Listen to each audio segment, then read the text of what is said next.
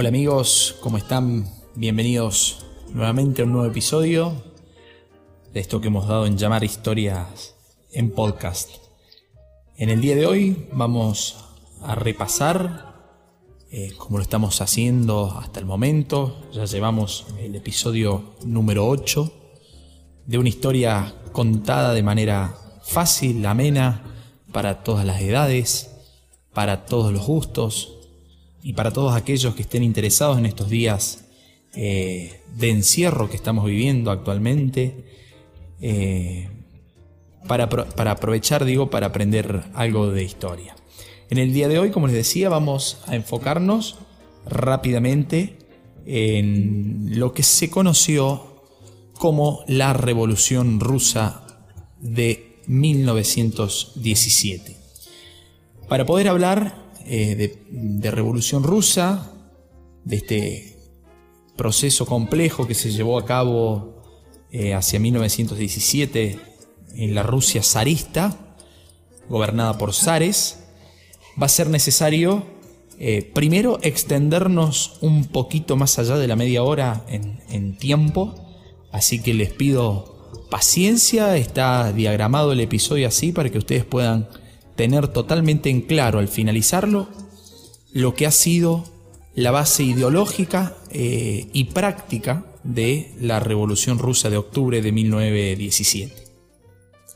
Para comenzar entonces vamos a, dar inicio desde eh, las bases eh, en cuanto a ideas, en cuanto a ideologías que han ido forjando esta Revolución Rusa de 1917. Eh, decimos los historiadores generalmente que la Revolución Rusa de 1917 fue eh, el momento en donde se presenta a la revolución como una alternativa de cambio frente al fracaso que el sistema capitalista estaba teniendo y estaba demostrando en lo que fue la Primera Guerra Mundial, ¿no? Eh, y esta revolución como alternativa al cambio de modelo, al cambio de sistema, tiene una base ideológica que viene ya propuesta por el, pensador. Algunos le dan tantos títulos eh, a, Karl Marx, le dan, le dicen que fue historiador, que fue eh, economista, que fue filósofo. Bueno, en fin, eh, esta idea de revolución como método de cambio está asociada a la figura de, de Karl Marx. Karl Marx, que va a ser uno de los padres de la corriente teórica que se la conoce como socialismo científico o marxismo, justamente por su nombre, va a escribir hacia el año 1848 junto con Friedrich Engels el manifiesto eh, comunista. En ese manifiesto comunista eh, Marx va a sentar las bases de cómo debería ser un método de cambio eh, de modelo en cuanto a la suplantación del modelo capitalista por uno que sea mucho más justo y equitativo para todas las clases sociales. Marx Marx va a decir que eh, la economía va a ser la que regula a la sociedad, a la historia, incluso a la voluntad de los hombres. Entonces él va a estar hablando de una estructura y una superestructura. Una estructura que va a ser netamente económica, entonces el modelo o el sistema económico que tengamos en ese momento va a ser el que nos regula nuestra forma de vida, nuestra forma de hacer la historia y nuestra forma de pensar. Entonces, si tenemos un sistema capitalista va a ser muy difícil que pensemos por fuera de las reglas que el sistema capitalista nos impone. Si yo fuera ahora a cada una de sus eh, casas o de sus domicilios y les sustraigo el celular que ustedes tienen en sus manos seguramente, me van a decir usted me está robando, porque esto es propiedad privada mía, esto es mío. Bueno, ahí está el sistema capitalista, la estructura económica que Marx nos hablaba, ahí está operando, ahí está funcionando. Porque principalmente, ya lo hemos visto en, en episodios anteriores, la base eh, del sistema capitalista es la propiedad privada. Entonces Marx va a decir, en la medida que existe un sistema, un modo de producción, un sistema económico, ese modo de producción o ese sistema económico va a regular la forma de pensar y de ver el mundo eh, de las personas. ¿sí?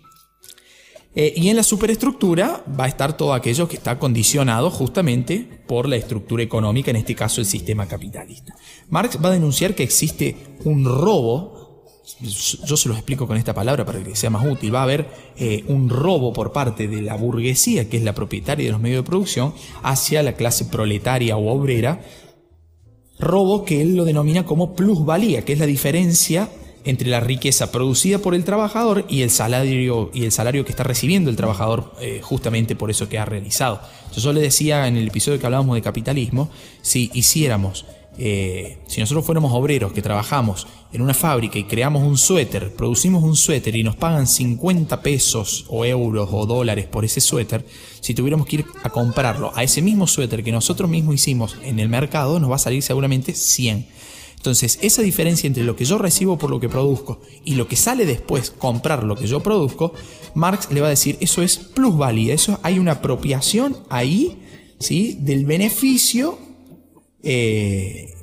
económico que queda en manos del empresario y que es justamente la fuente de su enriquecimiento y va a ser a la vez fuente de empobrecimiento de la clase eh, obrera, ¿sí? Eh, por lo tanto, él va a proponer que siempre va a existir una lucha de clases entre los que son dueños de medios de producción y los que solamente tienen su fuerza de trabajo para vender, es decir, la clase obrera o proletaria. Entonces, va a decir él, peleando con los socialistas utópicos eh, de ese momento, que van a proponer la ruptura del sistema capitalista de manera pacífica, Marx va a decir no. Acá tenemos que ir con un solo método que va a permitir romper esa estructura capitalista, que va a ser la revolución.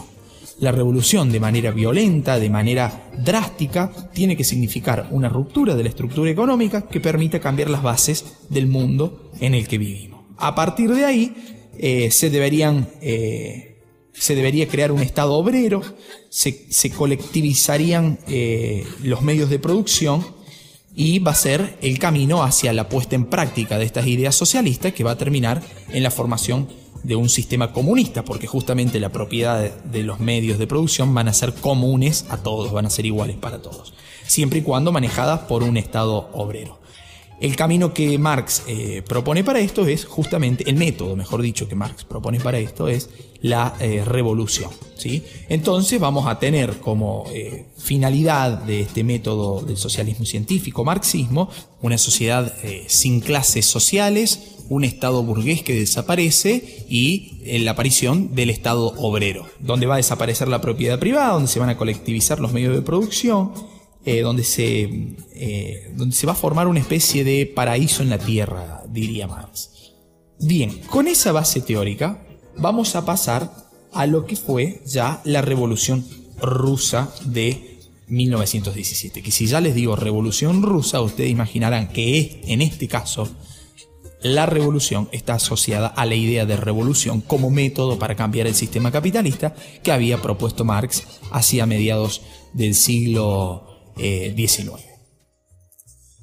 Para llegar a lo que fue la Revolución Rusa, que tiene varias etapas, es necesario aclarar antes cómo estaban viviendo los rusos hasta ese momento. Eh, Rusia va a ser eh, a comienzos del siglo XX todavía un imperio, un, imperio zarista. Quiere decir que está gobernado por un zar, una, una especie de monarca autócrata, un absolutismo eh, monárquico, pero autocrático, digamos. La autoridad del, del monarca es incuestionable, inapelable, indiscutible. ¿sí? En ese momento, en el momento de la Revolución Rusa de 1917, Rusia va a estar gobernada por el zar Nicolás II, que va a pertenecer a la dinastía Romanov. Eh, y va a tener un gran apoyo de la Iglesia Ortodoxa de Rusia y de una minoría, eh, una minoría noble que goza de ciertos eh, privilegios en esta, en esta Rusia imperial zarista. ¿sí? En cuanto a la sociedad, Rusia eh, tenía una heterogeneidad eh, étnica y cultural, había una minoría noble que les decía recién que era propietaria, ¿sí? había también una minoría de campesinos que eran propietarios de tierra, lo cual se los conocía como kulak, ambas con K kulak. Estos kulak que eh, fueron usados después en sentido despectivo por, para aquellos eh, que se oponían a colectivizar la tierra, justamente, porque eran estos los, propietarios. Eh, la mayoría en ese momento de la sociedad rusa eran campesinos en una, en una situación de servidumbre, como en la Edad Media Europea, digamos, y casi, casi bordeando la esclavitud. Y va a existir una minoría de, obreros porque justamente eh, Rusia no estaba desarrollada industrialmente en este momento como si se encontraba la sociedad europea occidental. Y en cuanto a la economía, justamente esto es una sociedad netamente rural, poco industrializada, sobre todo más en la zona, si se permite, la zona europea de Rusia, la zona más occidental de Rusia. Eh, podemos encontrar alguna serie de, industrias, por, ejemplo la ciudad de San, Petersburgo, ¿no? Eh, y de las potencias de la época va a ser justamente Rusia la económicamente menos eh, desarrollada. Vamos a ir entonces con todas estas series de requisitos y de características de la Rusia imperial zarista a lo que fue eh, la revolución de 1905, porque va a ser un antecedente bastante importante a lo que fue la revolución rusa de, 1917. Vamos a tener como antecedente aquí la guerra ruso-japonesa, en donde Rusia pierde, porque se están disputando, hay una serie de territorio en esta cuestión de imperialismo que ya hemos estudiado, se van a estar eh, disputando las tierras de Corea y de Manchuria entre rusos y japoneses, eh, todos por ambiciones imperialistas, eh, y Rusia va a perder y va a tener un revés bastante grande en cuanto a lo militar y a lo político el, el zar Nicolás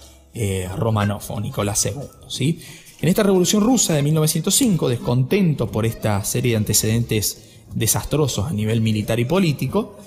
se va a llevar adelante el 9 de enero o 9 de enero para el calendario ruso, el 22 de enero de 1905 para el calendario eh, occidental. Aclaro esto, hago un paréntesis acá. Eh, Rusia tenía hasta ese momento la vigencia del calendario juliano, que es el que había diseñado, eh, se había diseñado en épocas de Julio César, ¿sí? Eh, mientras que el resto del mundo, Occidente sobre todo, ya estaba en eh, vigencia el calendario gregoriano que había sido creado por el Papa Gregorio XIII en 1582. A través de una bula, de estas especies de cartas normativas legales que emitían los papas,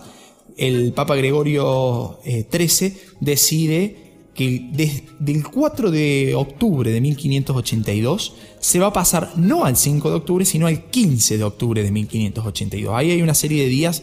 que dejan de contarse porque van a considerar, según las recomendaciones de los astrónomos, que estamos eh,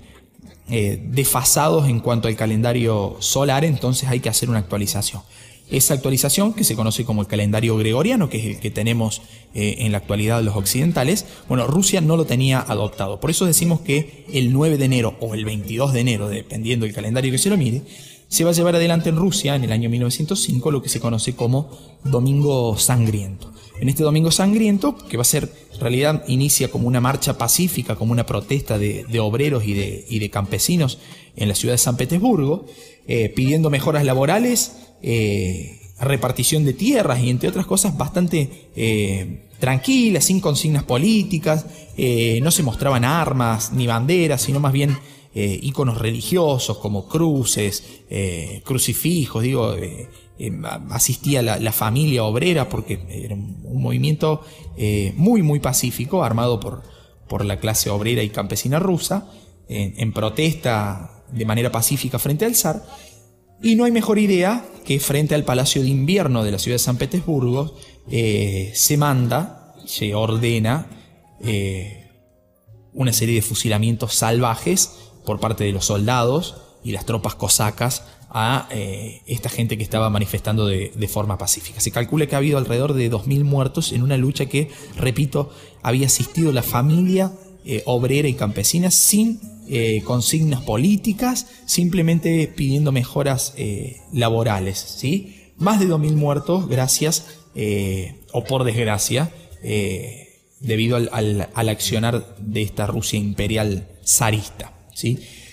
Entonces se va a dar ahí una ruptura, una división definitiva entre el zar y los campesinos y los obreros. Directamente quedan enfrentados el poder autócrata del zar y esa minoría desprotegida y además eh, sin recursos que formaban los campesinos y los obreros. Frente a una serie de, pedidos que estas clases sociales comienzan a hacerle al, zar, el zar eh, comienza por otorgar algunos beneficios, como por ejemplo la formación de una asamblea consultiva o lo que se conoce como Duma o Duma Imperial Rusa, que va a tener en realidad un escaso poder y una escasa participación, porque el que va a seguir gobernando en la práctica es, el zar, pero eh, contenta en un primer momento a los sectores que poco a poco creen poder participar en la vida política y en la toma de decisiones. Eh, va a existir un manifiesto imperial de, en octubre de 1905 en donde teóricamente Rusia se convierte en un estado monárquico constitucional con un órgano consultivo que es la Duma, un paso importantísimo en la vida política, sobre todo para los sectores desprotegidos. Pero en la práctica era el zarismo quien seguía controlando todos aquellos mecanismos de decisión en el imperio ruso. Por lo tanto, las clases, eh, las clases subalternas, los obreros, los campesinos, seguían sin ningún tipo de eh, poder en la práctica. ¿sí? Y se van a formar en 1905, después de esta revolución, con un poder que va a ser gradualmente ascendente desde 1905 hasta 1917, unos organismos eh, de autoorganización de los trabajadores y los campesinos que se van a conocer como soviets, del cual posteriormente va a venir el nombre de repúblicas socialistas soviéticas, ¿sí? socialistas por las ideas de Marx que le dije al comienzo y soviéticas por estos órganos de autoorganización de los trabajadores y los campesinos rusos cada 500 obreros se elegía un delegado en cada una de las ciudades y a partir de ahí se formaba un soviet por cada ciudad que eh, iba a representar después a un soviet general las ideas y las eh, proposiciones que surgían desde las bases obreras. Eh, esto viene a demostrar que es la organización más adecuada para la lucha contra la burguesía y, la autocracia zarista, aunque en un primer momento va a gozar de de poco poder, ¿sí? Bien. Con esta sociedad eh, rusa bastante convulsionada desde 1905, llegamos al año 1914 en donde Rusia ingresa a la Primera Guerra Mundial formando parte de la Triple Entente con Francia y con Inglaterra. Eh,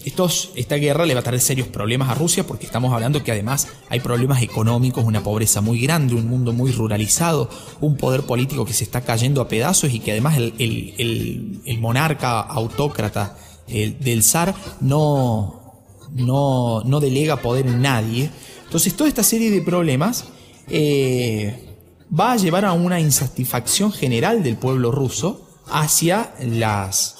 hacia la, figura del zar y la figura imperial eh, rusa. ¿no? Entonces, eh, el 27 de febrero, esto es lo que se conoce como Revolución de Febrero de 1917, siguiendo el calendario juliano, Revolución de Marzo para el calendario gregoriano, como les explicaba recién. Esta Revolución de Febrero se va a los, soldados que son opositores al zar y los trabajadores, eh, los obreros, los campesinos van a invadir el palacio Tauride y eh, logran la renuncia, la abdicación del zar y se forma un gobierno eh, provisional al mismo tiempo que los obreros y los eh, campesinos realzan, reorganizan esta figura de los soviets que recién les comentaba. ¿sí? Este gobierno provisional que está mientras tanto reemplazando al zar y que tiene como primer objetivo, sobre todo representando el apoyo popular que el gobierno provisional tenía, eh, esto es un ícono, digamos, terminar con la última monarquía eh, autócrata que existe en el mundo eh, a comienzo del siglo XX, el principal objetivo que tenía el pueblo ruso era la salida de la guerra y tomar medidas para terminar con el hambre y con, con las demás situaciones que estaban siendo un calvario para la clase obrera rusa, como por ejemplo la distribución de tierras, la reducción de la jornada de trabajo, las mejoras en las condiciones laborales. Esos conflictos no van a ser oídos por el gobierno provisional que estaba en manos de Kerensky. Eh, entonces se van a ir intensificando los conflictos eh, y se va a dar una especie de lucha entre dos partidos que, eh, entre dos secciones del Partido Obrero Socialdemócrata ruso, que ya se habían formado en 1903, que ya habían tenido alguna participación en la revolución de 1905, que son las facciones bolcheviques y mencheviques. Bolcheviques, que en ruso vendría a significar algo así como la mayoría, estaba liderada por Lenin y Lenin defendía la teoría marxista de la revolución como método para terminar con el sistema capitalista y sobre todo el sistema autócrata del zar. Y por otro lado, los mencheviques, que significa algo así como las minorías, eh, en contraposición a los bolcheviques, eh, que va a estar, van a estar dirigidos en 1917 por Plejanov. Eh, y que van a mantener una idea moderada o pacífica, como por ejemplo puede ser las elecciones como método para terminar con el sistema capitalista. Plejanov no va a tener una idea eh, muy errada, digamos, sino que va a decir, si el 90% de la sociedad son, son obreros o campesinos, si hacemos unas elecciones, claramente tienen que ganar los burgueses y los campesinos. El tema es que en la práctica esas elecciones son difíciles de alcanzar porque el, sector que controla el poder son justamente los burgueses, o en este caso, particularmente una sola persona que era el zar Nicolás II. ¿sí? Entonces, eh, después de que ya eh, existe este gobierno provisional de Kerensky eh, y después de que los conflictos sociales se, intensifiquen, van a volver del exilio una serie de, de, líderes bolcheviques, como por ejemplo Lenin, que estaba exiliado en el, exterior. y a partir de ese momento va a ser Lenin el que se pone sobre el hombro y sobre la espalda el funcionamiento y sobre todo la influencia hacia eh, el partido bolchevique primero y hacia los sectores obreros después para que sigan esta tendencia del partido bolchevique y de la, de la lógica marxista de la revolución para terminar con el sistema capitalista.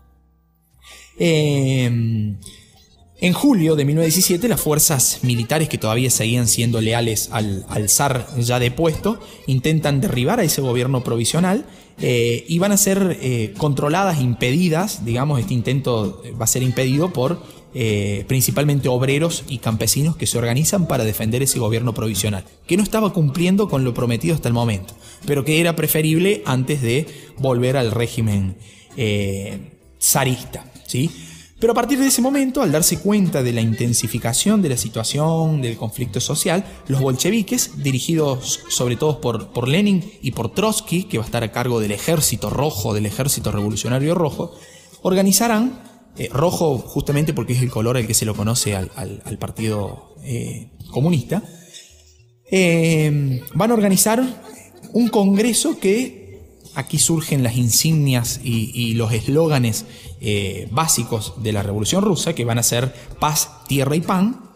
Y la segunda insignia, que viene a significar algo así como todo el poder para los soviets, con el, con el único objetivo de eh, obtener el apoyo popular. Entonces, esas, eh, esos organismos de autoorganización de los trabajadores y campesinos, que eran los soviets, comienzan a tomar eh, gradualmente el poder de la, de la, situación y a reunir en su núcleo a todos los obreros y a todos los, los proletarios y campesinos que quieren cambiar esta situación por la vía revolucionaria, como lo proponen los bolcheviques, siguiendo la línea eh, marxista.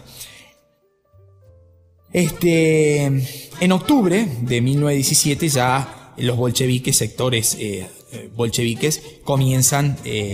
a darse cuenta de la necesidad de una medida más radical, de una medida más violenta, más revolucionaria, porque muchos, ya, muchos campesinos estaban comenzando a, apropiarse, eh, apropiar tierras que pertenecían a la, aristocracia y a la iglesia. Eh, los trabajadores, mientras tanto, iban intensificando la formación de, soviets y la discusión interna en estos órganos. Entonces los bolcheviques dicen, me parece, eh, amigos y compañeros, que hay que hacer algo diferente y hay que seguir la lógica marxista e iniciar una nueva revolución para terminar con el gobierno provisional que no está cumpliendo con lo que había prometido. Sobre todo, primer punto, salir, retirarse de la Primera Guerra eh, Mundial. En septiembre ya los dirigidos por Lenin, los llamados bolcheviques, van a lograr el control del Soviet de, mm, perdón, de San Petersburgo, que era el más importante, como les decía anteriormente y comienza acá lo que se conoce como la Revolución de Octubre de 1917, de octubre siguiendo el calendario juliano, de noviembre para el calendario eh, gregoriano.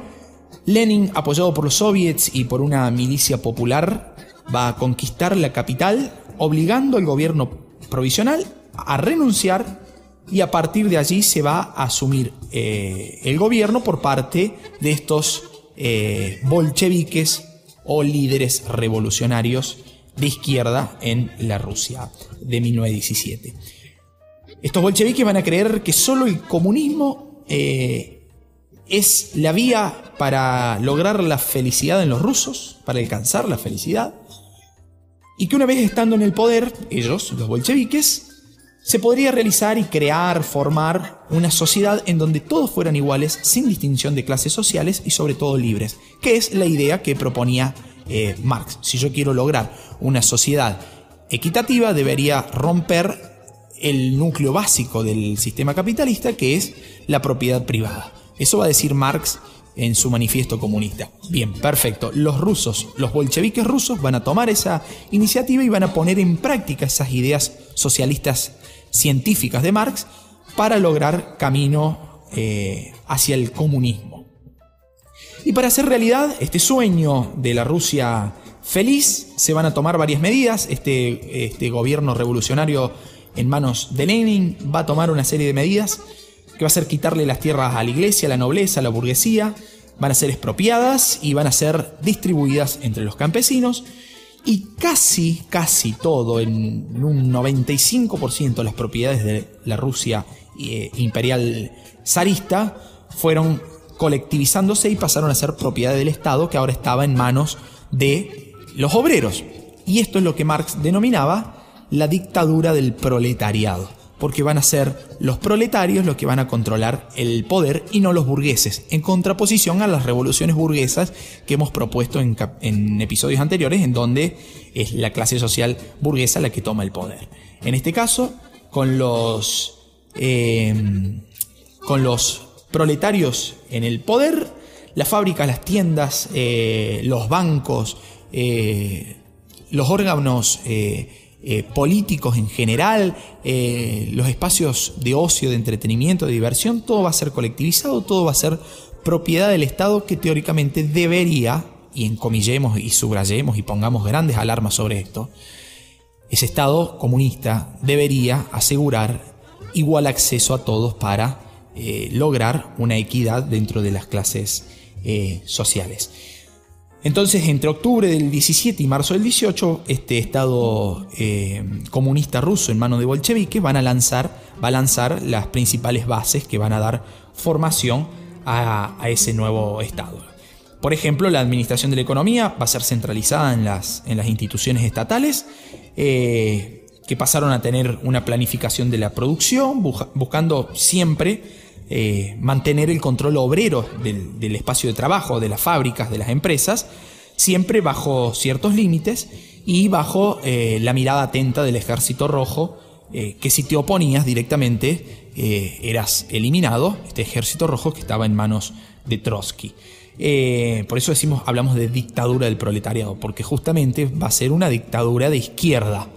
que va a ser igual de nociva para la libertad humana que las dictaduras de derecha. Esto es necesario aclararlo y decirlo. ¿sí?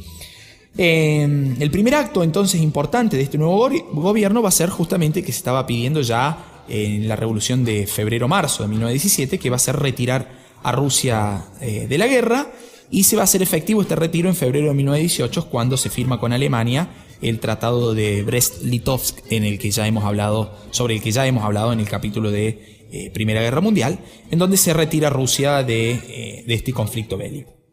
Igualmente va a comenzar un periodo de guerras internas porque una vez que eh, el hombre comienza a tener poder en sus manos, comienza a sentirse cada vez más incontrolable. Y esto va a ser el pecado que hiere de muerte eh, a, la Rusia de estos primeros años, porque va a comenzar ahí, allí una, una guerra civil. En 1918 vamos a tener ya nosotros formado el Estado eh, socialista soviético, decíamos, con la hegemonía de los bolcheviques, con el poder centrado, el poder, eh, el poder de la coacción, digamos, el poder militar centrado en el ejército rojo, el ejército revolucionario en manos de Trotsky. Eh, se va a fortalecer ese partido comunista, pero se va a formar a la vez un régimen unipartidista. O pensás como yo, o estás fuera. Y si estás fuera, te va a caer la maquinaria del Estado a reprimirte. Esa maquinaria del Estado es justamente el Ejército Rojo, que en el mejor de los casos eh, podía llegar a, confinarte a, Siberia. Acá nosotros tenemos, en Latinoamérica tenemos un dicho eh, para hacer referencia a esto, y decir, me mandaron a Siberia, como diciendo, me mandaron al medio de la nada, sobre todo acá en Argentina, en estas grandes extensiones eh, de tierra, decimos, me mandaron a Siberia, me mandaron a un lugar desconocido, solo, sin recursos. Bueno, este dicho proviene justamente de uno de los mecanismos eh, de eliminación de la oposición política en la Rusia bolchevique o en la, en la Rusia socialista comunista, digamos, ¿no? Este sistema unipartidista te obligaba a pensar de una sola forma, se ejercía la dictadura del proletariado y si no coincidías, estabas fuera del, sistema y corrías riesgo de ser eh, perseguido, en el mejor de los casos mandado a Siberia o exiliado y si no directamente eh, eliminado. Eh, bien, hacia 1922 entonces se va a fundar lo que se conoce, lo que les decía al comienzo, como Unión de Repúblicas Socialistas Soviéticas, porque justamente los órganos de poder trabajador de los trabajadores, de los obreros, eran los soviets, con una base ideológica socialista que proviene del marxismo eh, lo cual le da el nombre a este a la famosa URSS o Unión de Repúblicas Socialistas Soviéticas que va a desaparecer allá por el año 1991 y que ya analizaremos en el momento de hablar sobre eh, la Guerra Fría. ¿no? A partir de ahí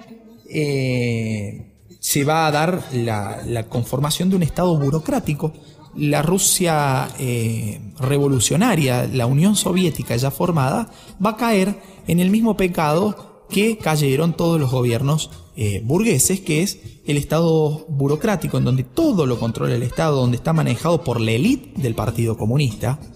Los que toman las decisiones van a ser en un primer momento Lenin y en, un segundo momento Stalin, este dictador que hay enormes cantidades de, eh, de ensayos dando vueltas por ahí sobre eh, la fiereza con la que combatía a sus opositores, eh, donde va a haber una burocracia partidaria y donde se va a dar lo que decíamos al comienzo, la abolición de la propiedad privada mediante el método de la revolución, según lo propuesto por Marx, para terminar con el sistema capitalista y formar una sociedad ideal. Sociedad ideal que nunca llega a funcionar, porque de hecho Rusia va a tener eh, un atraso bastante interesante eh, en cuanto a, política, digamos. Eh, sus extensiones territoriales le van a impedir formar un, órgano estatal fuerte en materia económica como se estaba formando en la Europa occidental en esos momentos. Bien amigos, a grandes rasgos y de manera bastante rápida y fugaz, hemos analizado lo que ha sido la Revolución Rusa de 1917 con sus antecedentes eh, de la Revolución de 1905 y con su base ideológica marxista. Espero que les haya eh, gustado y los haya entretenido el capítulo de hoy. Eh, espero sugerencias, espero más mensajes como los que estoy recibiendo de amigos que nos escuchan desde todas partes del mundo. Ya vamos a llegar eh, posterior a esta primera temporada de 10 capítulos en donde repasamos historia eh, mundial europea, le llamamos nosotros, historia eh, europea occidental.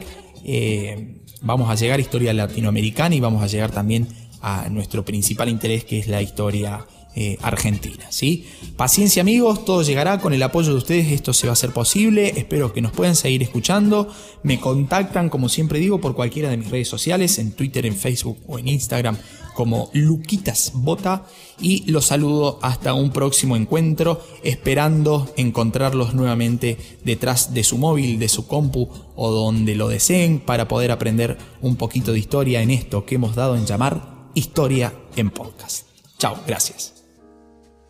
Si quieres seguir aprendiendo sobre este y otros temas, comprar nuestros libros o hacer tu donativo al canal, visítanos en nuestro Instagram Historia en Podcast o hace clic en el enlace de la descripción de este episodio.